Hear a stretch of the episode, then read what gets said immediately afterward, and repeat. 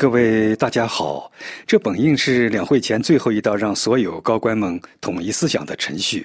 中央政治局委员、书记处书记等向习近平总书记述职，有点类似于毛泽东时代的向领导汇报思想，文革中更蜕变为向领袖表忠心。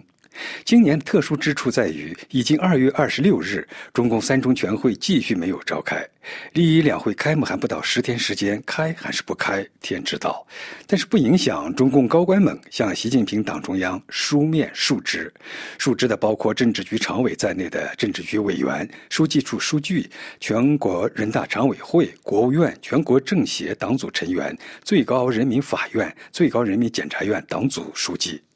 根据官媒报道，中共中央政治局的高官们首次向习近平总书记书面述职是在二零一八年三月。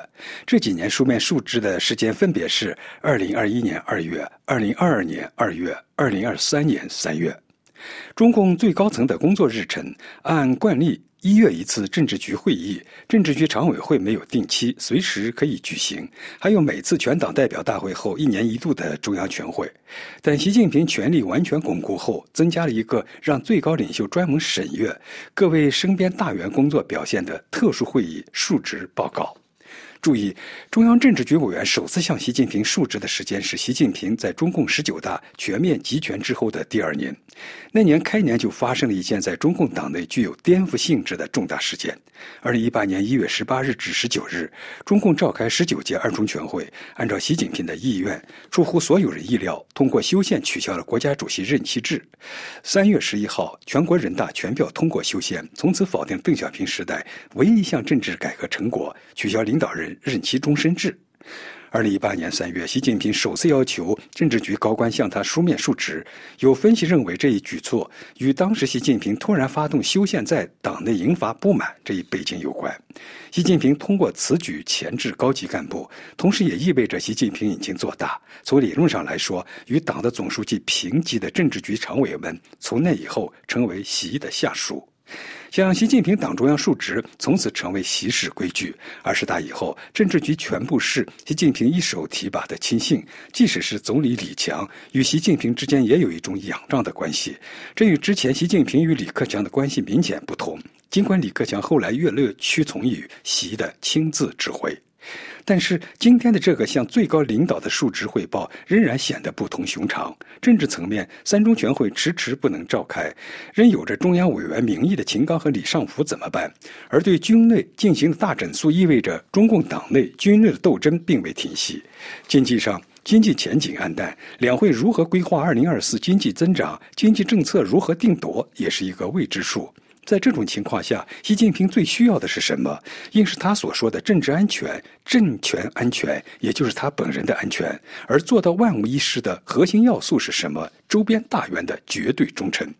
二月二十六日的书面述职披露的具体内容不多，但从习近平所做的几点简明扼要的指示来看，习最需要了解的仍然是党内对他的忠诚程度，或者说服从程度，尤其是高官们的服从程度。从几句貌似嚼蜡的老生常谈，实则透露其内心关切的话语，可窥一斑。新华社报道称，习近平认真审阅了述职报告，并提出重要要求，强调今年是中共建政七十五周年，是实现“十四五”规划目标任务的关键一年，要全面贯彻二十大精神，自觉增强四个意识，坚定四个自信，做到两个维护，带头巩固拓展主题教育成果等等。习近平还要求各位大员们巩固和增强经济回升向好态势等等。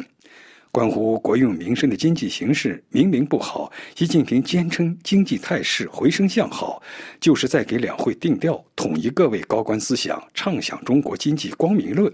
而这个前面提到四个意识、四个自信、两个维护，是相辅相成的。谁不唱高调，谁就是缺乏政治意识、大局意识、核心意识、看齐意识，就是没有切实做到对党忠诚、为党分忧。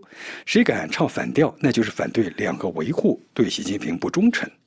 每年的述职报告会，这个时候开一方面是为了在两会之前高度统一思想，一方面是要求各位高官向最高领袖书陈。听众朋友，以上您听到的是安德烈主持的要闻分析，感谢索格尼亚的技术合作，谢谢您的收听。